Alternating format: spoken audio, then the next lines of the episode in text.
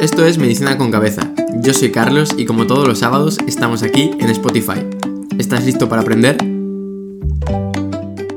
Bueno, pues como dijimos la semana pasada, hoy toca aprender el manejo y un pequeño resumen de la disección de aorta, que como os dije es una de mis patologías favoritas, entonces más nos vale aprenderla bien. Recordemos, la disección de aorta se producía porque un vaso sanguíneo, en este caso la aorta, que tenía tres capas, adventicia, media e íntima, se separaban las capas, en concreto la íntima de la media. Al separarse las capas, la sangre, en vez de ir por la única tubería que había disponible, ahora va a tener dos tuberías por las que ir, la luz verdadera y la luz falsa. Al ir por la luz falsa, esa sangre no iba a llegar bien a los tejidos y no solo eso, sino que iba a ir desgarrando aún más esa arteria, iba a ir separando la íntima de la media. Esto solía estar producido porque teníamos la tensión arterial alta, puede ser que en el contexto de una crisis hipertensiva o simplemente que con la tensión arterial alta, tabaquismo y colesterol alto, pues básicamente el vaso se vaya disecando en algún momento. ¿Qué pasa? Que como esto duele mucho, a mayores de tener la tensión arterial alta, el estímulo simpático, porque evidentemente el dolor lo que hace es activar al sistema nervioso simpático, va a generar que aumente más aún la tensión por las catecolaminas, la adrenalina, ¿no? Nosotros estamos teniendo dolor y nuestro cuerpo se intenta defender, entonces libera adrenalina pues para que escapemos del dolor, para que nos defendamos, ¿no? Pues eso lo único que va a hacer es que suba aún más la tensión arterial. De hecho, cuando yo en el hospital me he visto una disección de aorta, suele venir con tensiones de 200, 210. Y no es porque a lo mejor en su casa tuviera 210 de presión arterial, es porque tenía en su casa 150, 160 y con el dolor de la disección aumenta mucho la tensión. ¿El problema dónde está? Al aumentar mucho la tensión por el dolor, esa presión arterial tan alta de 200 lo que favorece es que se siga disecando la pared del vaso, porque evidentemente como está sometido a tanta presión y ya está roto, la pared se sigue disecando. Entonces, todas las disecciones de aorta se tienen que manejar médicamente como mínimo. ¿Con esto a qué me refiero? Tienes que tratar el dolor, porque si tú tratas el dolor, disminuyes la actividad simpática, si disminuyes la actividad simpática, disminuyes la secreción de catecolaminas, si disminuyes la secreción de catecolaminas, va a bajar la presión arterial. Y por otra parte, vas a tener que controlar la presión arterial directamente, ya no tanto controlando el dolor. Y para esto amigos míos, amigas mías, existen los fármacos. ¿Qué pasa? Nosotros para la tensión arterial estamos acostumbrados a fármacos orales. Pues si no es un amlodipino, un calcio antagonista, pues a lo mejor incluso un beta bloqueante, un diurético, un ARA2 o un IECA, ¿vale? Fármacos que actúan controlando la tensión arterial de diferentes formas. ¿Qué pasa? Los fármacos vía oral tienen un tiempo de efecto que tarda más, un tiempo de latencia que tarda más también tienen menos efectos sobre nuestro organismo. Entonces, como la disección de aorta es un cuadro grave que puede llevarnos a la muerte, tenemos que tratarlo de forma emergente. Y para eso utilizamos fármacos intravenosos. ¿Por qué? Porque como ya los estamos administrando en la sangre, van a hacer efecto mucho antes. Y además se pueden poner en perfusión.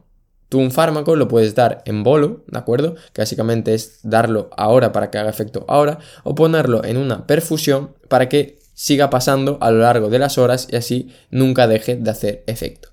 Lo bueno de todo esto es que tenemos muchos fármacos intravenosos que van a actuar rápido y que podemos combinar. Uno de los más típicos es el labetalol, que por una parte lo que va a hacer es disminuir la presión arterial y también va a disminuir el consumo de oxígeno por parte del corazón. Otros fármacos que podemos utilizar son los calcioantagonistas intravenosos, también podemos utilizar la nitroglicerina o otro fármaco como el urapidilo. Hay diferentes alternativas, cada paciente pues, se verá más em, por sus circunstancias clínicas eh, sensible o será más útil para ese paciente utilizar un fármaco u otro. Pero quiero que os quedéis con la copla de disección de aorta, cuadro grave, fármacos intravenosos de por, regla general, ¿de acuerdo?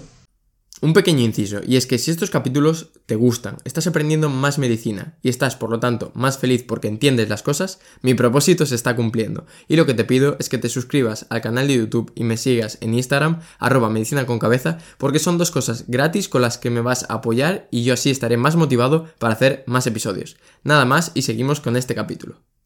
Bien, llega la segunda parte. Estamos tratando la disección ahora para que no siga progresando, pero tendremos que darle un tratamiento definitivo. Recordad que dijimos que teníamos la disección que afectaba a la aorta ascendente y la que afectaba a la aorta descendente. Como dato, que sepáis que una disección que se llama no A, no B, que es bastante rara, que es la que no afecta ni a la aorta ascendente como tal ni a la aorta descendente, sino que es más bien del callado aórtico y esa tiene un manejo diferente. Pero vamos a quedarnos con la copla de aorta ascendente y aorta descendente. La aorta ascendente es la que está comprendida entre el callado aórtico, ¿de acuerdo? Que sería de donde salen los troncos supraórticos y la válvula aórtica. Ahí hay muchas estructuras importantes. Está la salida de las arterias coronarias, está la misma válvula aórtica, están los troncos supraórticos. Entonces, si se empieza a disecar la aorta ahí, hay mucho riesgo de que se vean eh, afectadas estructuras muy importantes y que a mí por lo menos no me gustaría que se me vieran afectadas. Entonces, la disección que afecta a la aorta ascendente se suele manejar de vía quirúrgica. Y digo se suele porque, claro, cada paciente es una nueva persona y tiene sus peculiaridades. Entonces, no todos los pacientes que tengan disección de la aorta ascendente se meterán a quirófano. Habrá que evaluar, ¿de acuerdo? Por otra parte, las disecciones de la aorta descendente son más territorio de los cirujanos vasculares. La aorta ascendente sería de cirugía cardíaca, la aorta descendente más de cirugía vascular o cardiología. ¿Por qué cardiología? Bueno, porque nosotros los cardiólogos quizás somos los que estamos más habituados al manejo de fármacos para la tensión arterial, para este tipo de patologías. Entonces, mientras nos opera el paciente, lo suelen manejar los cardiólogos con los fármacos, intentando controlar la tensión arterial.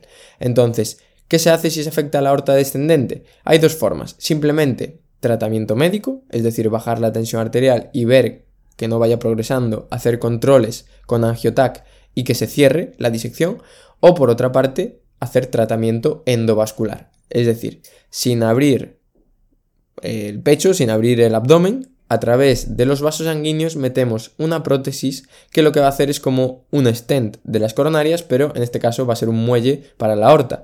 Lo que vamos a hacer es que evitar que se siga disecando la aorta y por lo tanto que la luz falsa deje de albergar sangre.